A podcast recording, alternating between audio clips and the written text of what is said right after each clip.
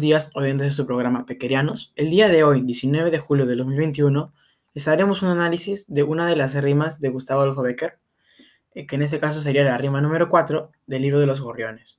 Hablando de la biografía del autor, Gustavo Adolfo Becker nació en Sevilla el 17 de febrero de 1836 y falleció en Madrid el 22 de diciembre de 1870. Su profesión era ser periodista, por eso podemos decir de que trabajaba en el contemporáneo. Su movimiento artístico era el romanticismo, además de que sus rimas tenían algunas características del post-romanticismo. Becker tenía un estilo supuestamente romántico, ya que habla del amor de una mujer perfecta, ideal y mitificada. Por eso se dice que las dos mujeres que crea Becker son la mujer que lee la rima y la mujer a la que él escribe, que es la mujer ideal. Sin embargo, los especialistas lo consideran intimista porque saca lo más profundo de sus sentimientos para hacer poesía, que es una característica del post-romanticismo. Sus obras más reconocidas han sido el libro Rimas y Leyendas, que fue una recopilación de las rimas que Becker había elaborado, y el libro de los gorriones, que son las rimas propias. Como Becker falleció joven, podemos decirte que su vida ha sido mitificada, ya que no habían datos muy significativos de él. Y un aspecto curioso es que gracias a los amigos de Becker, la obra Rimas nos cuenta una historia de amor, ya que los amigos de Becker fueron quienes la ordenaron.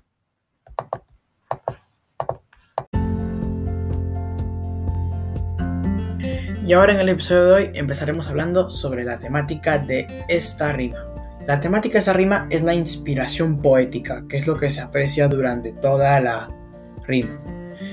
Hay cinco maneras en la cual el yo lírico nos explica esto. La primera es en la primera estrofa donde nos dice, no dediquéis que ha botado su tesoro, de asuntos falta, enmudeció la lira. Podrán haber poetas, pero siempre habrá poesía. Ahora, en la segunda estrofa, que es, Mientras las ondas de la luz al beso palpiten encendidas, mientras el sol las desgarradas nubes de fuego y oro vista, mientras el aire en su regazo ve perfumes y armonías, mientras hay un mundo primavera habrá poesía. Esta nos habla sobre un mundo primavera, es decir, de la naturaleza donde se puede obtener inspiración. Ahora continuemos con la tercera estrofa que trata sobre los misterios del hombre. Mientras la ciencia a descubrir no alcance las fuentes de la vida, en el mar o en el cielo hay un abismo que el cálculo resista. Mientras la humanidad siempre avanzando es no sepa a dónde camina, mientras hay un misterio para el hombre, habrá poesía. Esto nos quiere decir de que el lírico se inspiraba en los misterios que existen entre nosotros.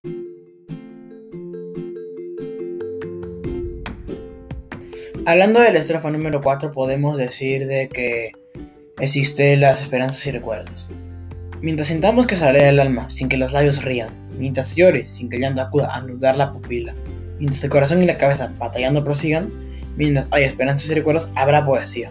Esto nos quiere decir de que yo lírico se gustaba inspirar por, por las esperanzas y por el pasado, que es lo que se aprecia en esta.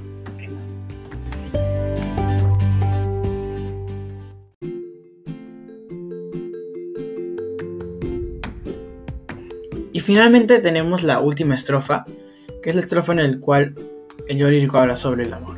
Mientras hay unos ojos que reflejan los ojos que miran, mientras responda el labio suspirando al labio que suspira, mientras sentirse puedan en un beso dos almas confundidas, mientras existe una mujer hermosa habrá poesía.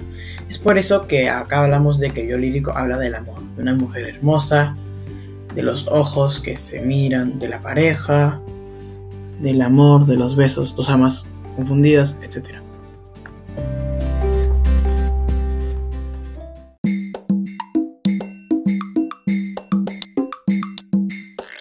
cuanto a las figuras literarias, la rima número 4 puede encontrar anáfora. Esta figura literaria está presente en todas las estrofas del poema, ya que se aprecia la que se repite la palabra mientras y habrá poesía. Esta última al final de todas las estrofas. La finalidad de habrá poesía es que hay una afirmación acerca de lo que se dice anteriormente de cada estrofa. Por ejemplo, en los versos, podrán no haber poetas, pero siempre habrá poesía. Versos número 3 al 4. Lo cual se quiere decir que se quiere afirmar que siempre hay poesía en todo lo que hagamos y sintamos, seamos o no poetas.